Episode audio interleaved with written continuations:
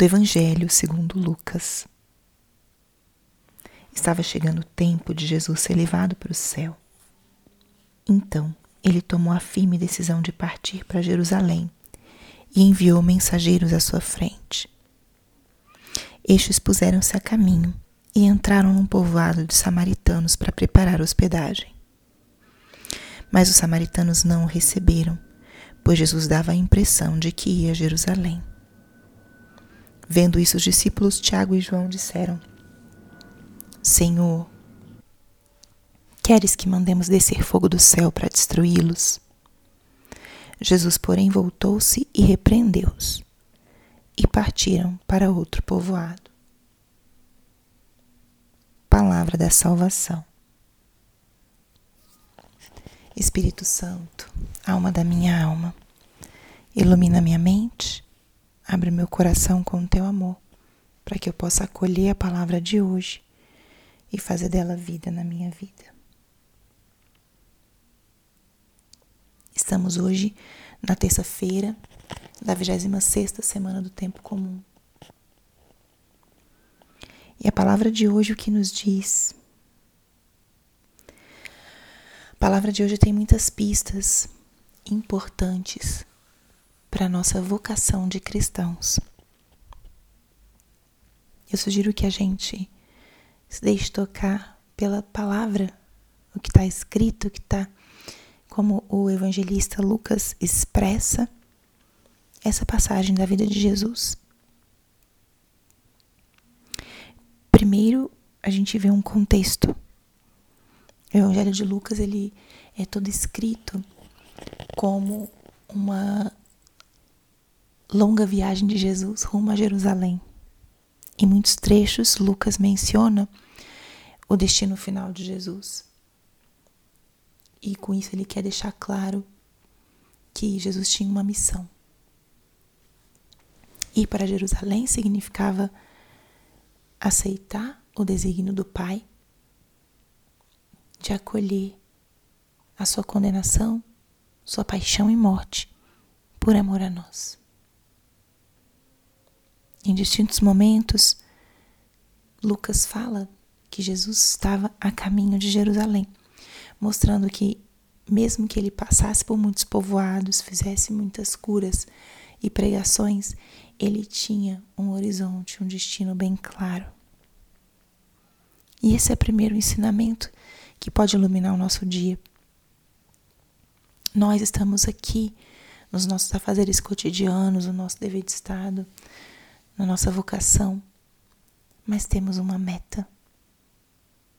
Temos uma vocação última, ou primeira, que é a vocação ao céu e à santidade.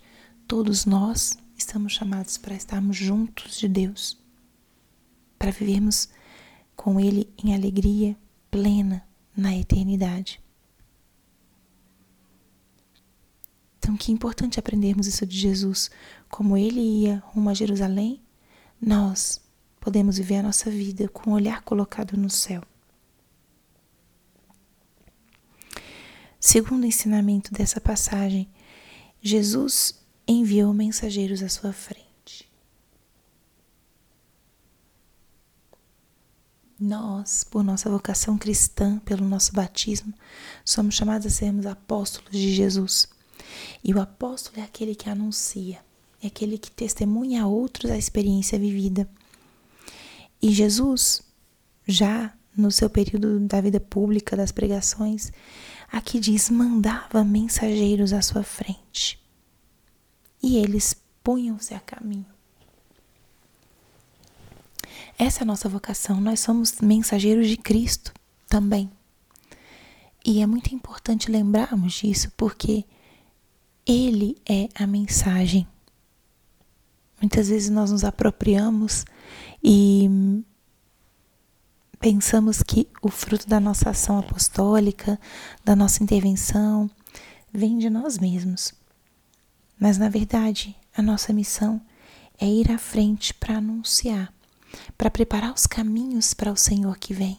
E é esse Senhor o que age, transforma, que restaura, que cura. É Ele, é Ele. Nós somos simples mensageiros que vamos pela frente, preparando os caminhos. E o terceiro ensinamento desse evangelho de hoje é a atitude de Jesus. Jesus não foi recebido na Samaria. Judeus e os samaritanos não se davam por uma questão histórica. E eles não aceitaram Jesus porque sabiam que ele era judeu. Os apóstolos, os que eram também chamados filhos do trovão, na sua no seu sentido de justiça ou na sua raiva, queriam destruir a cidade. Queriam destruir a cidade. Mas nosso Senhor vem com outros critérios.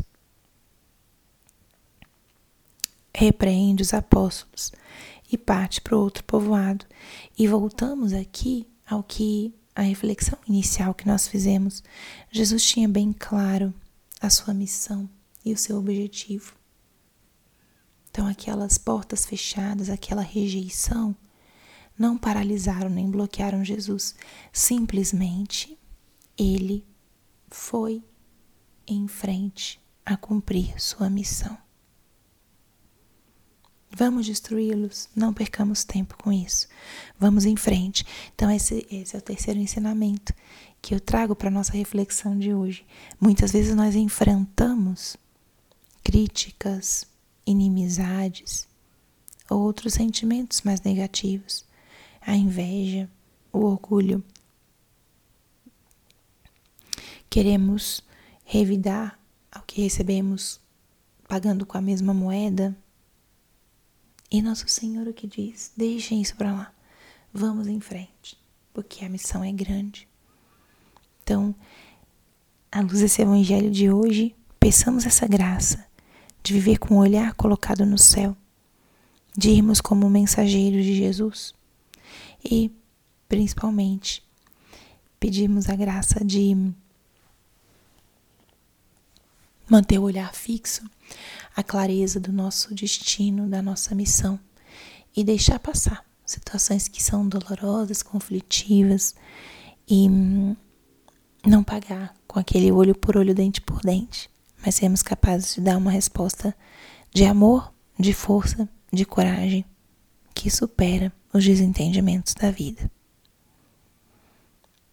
Como você pode viver esse evangelho hoje? Pense um pouquinho e coloque em prática.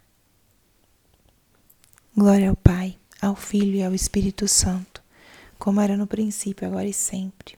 Amém.